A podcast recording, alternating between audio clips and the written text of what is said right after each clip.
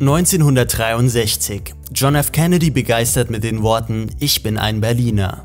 Und Martin Luther King verkündet I have a dream. In Mainburg entsteht die Wolf GmbH. Hier im größten Hopfenanbaugebiet der Welt produziert das Unternehmen zunächst Teile für Hopfenverarbeitungsmaschinen und Warmlufterzeuger.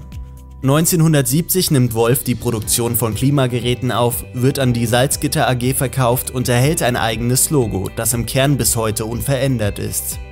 1980 wird die Bundespartei Die Grünen gegründet und Wolf meldet sein erstes Patent für seinen ersten Heizkessel an. Während die Welt mit Falklandinseln, Hitler-Tagebüchern, Boris Becker, Tschernobyl und Glasnost beschäftigt ist, macht sich Wolf daran, im Bereich Kastenklimageräte die europäische Marktführerschaft zu erlangen. 1989 fusionieren Preußag AG und Salzgitter AG. Wolf ist jetzt ein Preußag-Unternehmen. Kurz darauf fällt die Mauer. 1994 tritt die Klimarahmenkonferenz der Vereinten Nationen in Kraft. Der Startschuss für die jährliche UN-Klimakonferenz. Wolf beginnt mit der Produktion von Gasthermen. 1995 wird Otto Rehagel Werbepartner von Wolf, kurz darauf Trainer des FC Bayern, der infolgedessen 1996 den UEFA-Pokal gewinnt. Ende der 90er fusionieren Preußag AG mit TUI AG.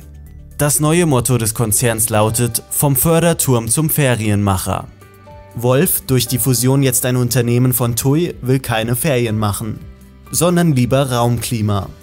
In der Folge stellt sich Wolf als Systemanbieter auf und als erstes Unternehmen der Branche für die Bereiche Heizung, Solar, Klima und Lüftung. 2006 ist voller Ehrungen. In Österreich ist Mozartjahr, in den Niederlanden Rembrandtjahr, in Norwegen Ibsenjahr und in Deutschland wird eine Wolf-Gasbrennwertzentrale Testsieger der Stiftung Warentest. Im selben Jahr wird Wolf Unternehmen der Centrotech Sustainable AG, ein auf energieeffiziente Gebäudetechnik spezialisiertes Unternehmen. 2010, ein astronomisches Jahr. Es beginnt mit der längsten Sonnenfinsternis im 21. Jahrhundert und endet mit einer totalen Mondfinsternis. Dazwischen wird ein neues Planetensystem entdeckt und Wolf beginnt mit der Produktion von Wärmepumpen.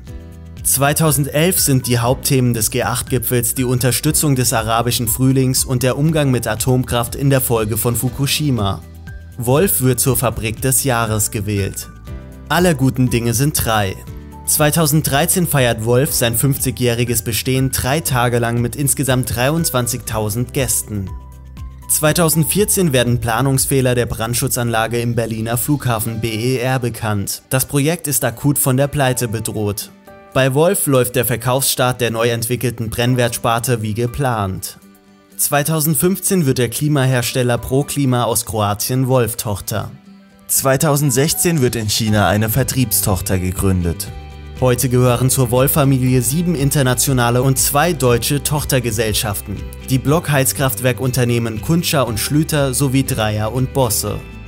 Mit über 1400 Mitarbeitern in Deutschland und rund 450 weiteren Mitarbeitern weltweit, 16 Verkaufsbüros in Deutschland und 60 Vertriebspartnern in über 50 Ländern ist Wolf jederzeit und überall voll auf mich eingestellt.